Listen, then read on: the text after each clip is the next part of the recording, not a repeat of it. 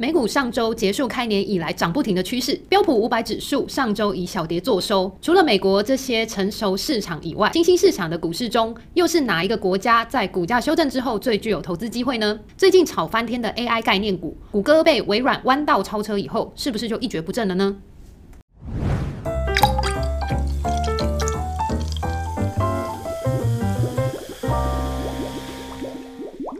各位投资朋友们，大家好，欢迎回到周三居酒屋，我是 Cindy。今天节目会从美股上周的走势说起，并且展望这周即将公布的 CPI 消费者物价指数，还会分享新兴市场中最具有投资机会的大盘指数。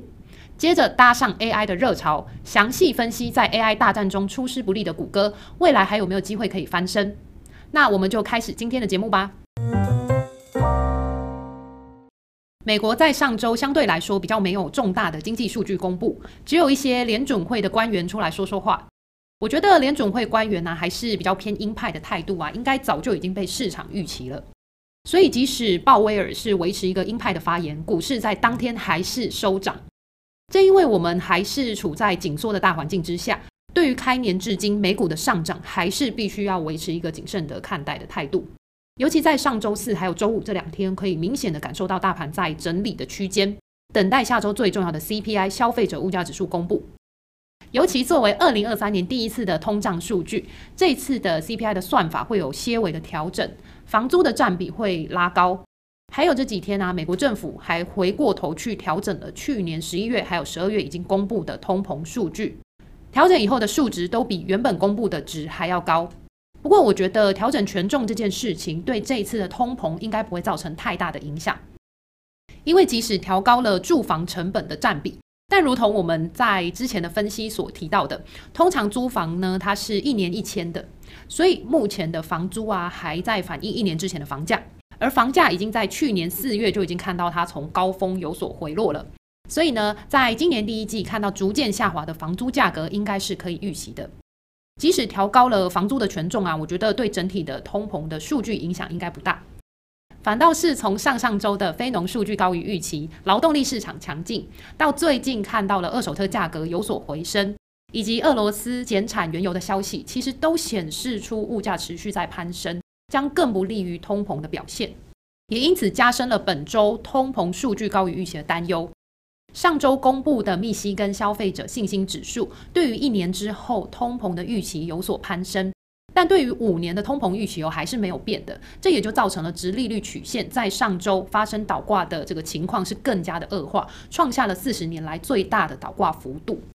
这次市场预期的广义通胀年增率在百分之六点二，和上个月相比还是呈现持续放缓的大趋势。我觉得通膨持续向下的趋势应该是没有问题的。那更多的不确定性呢，还是最后开出来的这个数据，到底是会高于或者是低于预期的百分之六点二，造成市场短线上价格的震荡。在三大指数中，目前以标普五百的形态，相较于纳斯达克或者是道琼都来得更好一些。目前指数还是在年线之上，上周五收在四千零八十七点，接下来四千点的整数大关会是一个重要的支撑位。如果本周的通膨数据带来震荡之后，指数还能够稳定在四千点以上，形态上面呢就会形成所谓的底底高的多头形态，也就是连续两次的下跌都没有突破前低。我们以去年十月作为一个最低点，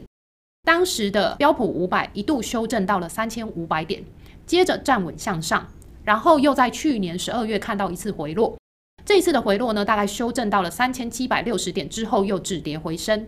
没有跌破前一次的低点三千五百点，所以如果这一次呢，可以在四千点止跌回稳的话，没有去跌破去年十二月的低点三千七百六十点的话，那么对多方来说就会是一个乐观的讯号。尤其本周美国除了 CPI 通膨的数据之外，还有零售销售、工业生产指数以及新屋开工数。加上目前美股的一些个股财报啊，还是在陆续的开出当中，所以呢，就让指数在现阶段想要站稳四千点，仍然面临了很多的挑战。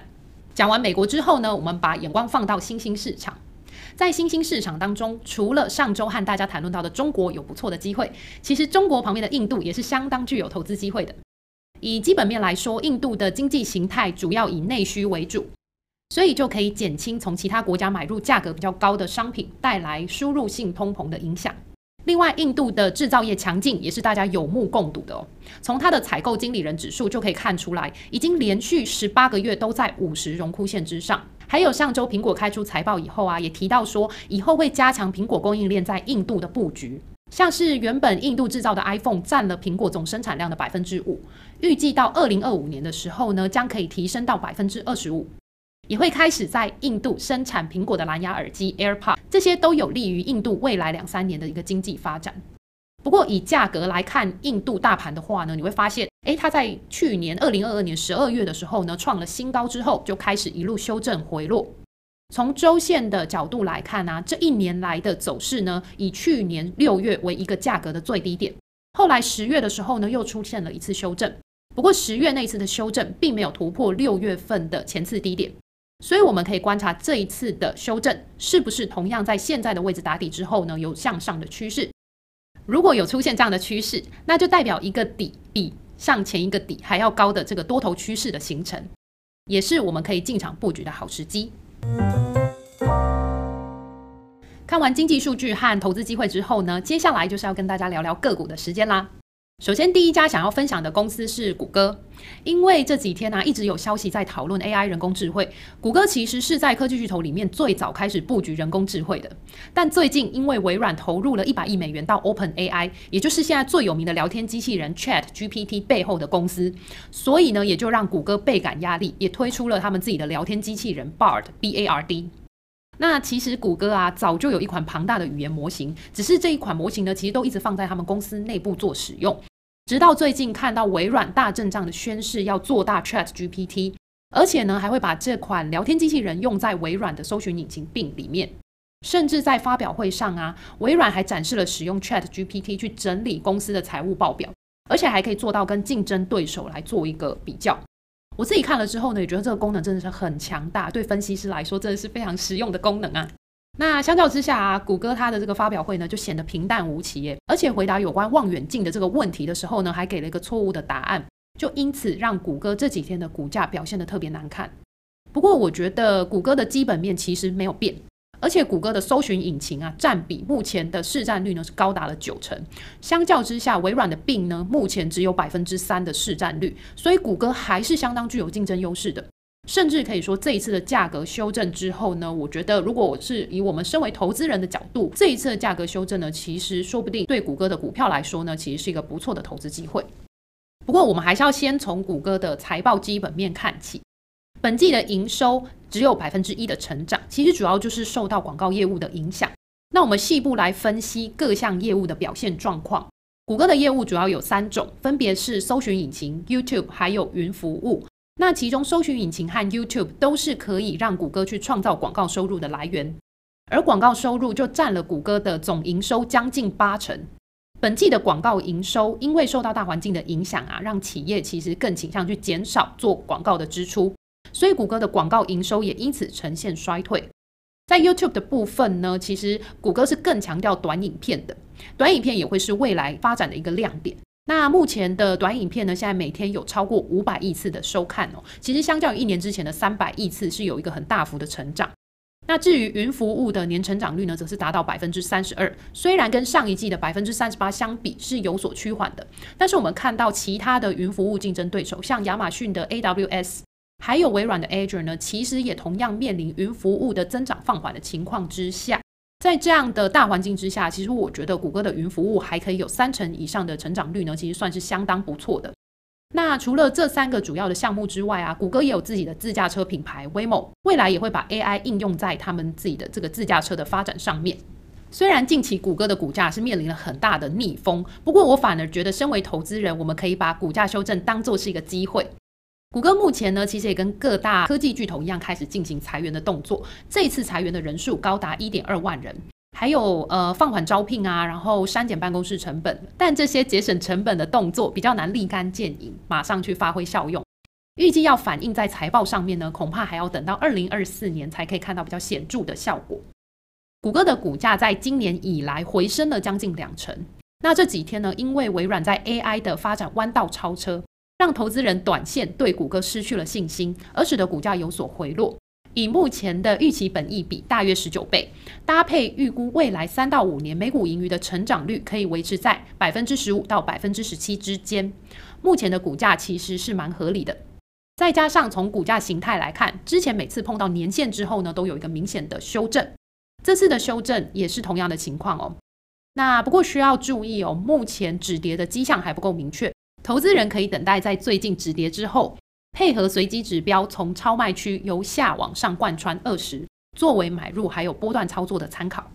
接着下一家要分享的公司呢，是上周三开出财报的迪士尼。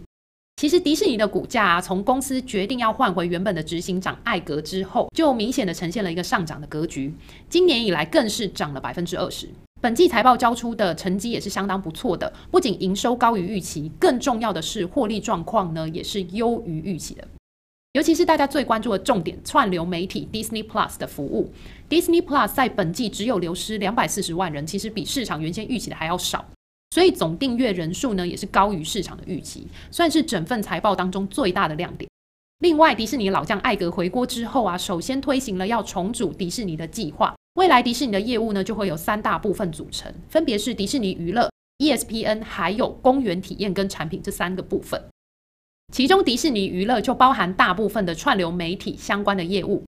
虽然目前消费者是更倾向去订阅串流媒体，而不是传统电视，但串流媒体和广告业务一样哦，还是面临了需求下滑的逆境。不过，本季的 Disney Plus 流失的订阅人数呢是优于预期的，也算是迪士尼整份财报当中最让人满意的部分。而迪士尼表示啊，之后呢，他们也会像网飞 Netflix 一样呢，就不会再提供订阅人数的预测。那迪士尼的第二个业务 ESPN 的部分，则是包含了电视网络还有 ESPN Plus。迪士尼的最后一项业务呢，就是随着疫情开放之后而逐渐复苏的主题乐园和相关产品的收入，这部分的营收成长幅度高达百分之二十一，其实是相当不错的成长。执行长艾格也宣布呢，要裁员七千人，以及削减五十五亿美元的计划，因此激励了财报之后迪士尼的股价表现。而且因为疫情的逆境啊，迪士尼从二零二零年其实就开始暂停分配股息。不过这个暂停分配股息呢，也即将随着最近越来越稳健的财务表现而逐渐恢复配息。在股价形态上，今年以来迪士尼已经上涨了百分之二十。上周四和上周五有比较明显的回调。接下来的修正，如果股价有回到年线大约是一百美元的位置，那我觉得就是可以分批进场布局的价格。因为目前的基本面良好，再加上迪士尼推出许多缩减开支。还有公司重组的一些积极措施，所以我还是相当看好它的未来性。只是目前来说呢，股价还是在一个回跌整理的区间，建议大家还需要耐心等待股价整理完之后的布局时机。刚刚讲的这两家公司呢，都是属于比较稳健的大企业。接下来要讲的这家公司呢，是比较具有成长特性的 PayPal。那 PayPal 呢，它从二零一五年分拆以来啊，股价其实已经上涨了百分之一百三十。但二零二一年的七月出现了股价高点之后呢，目前的股价缩水到只剩下最高点的四分之三左右，可以说股价变化是非常大起大落。不过以本季财务表现来说，PayPal 这一次的表现呢，其实也是很不错的哦。不论是它的营收或是获利状况都有达到预期，而且展望二零二三全年呢、获利状况甚至还高出市场的预期了。公司管理层也表示，今年一月的消费状况其实是相当乐观的。PayPal 更积极在提升每位用户的价值，而不是一味的只去增加用户的数量。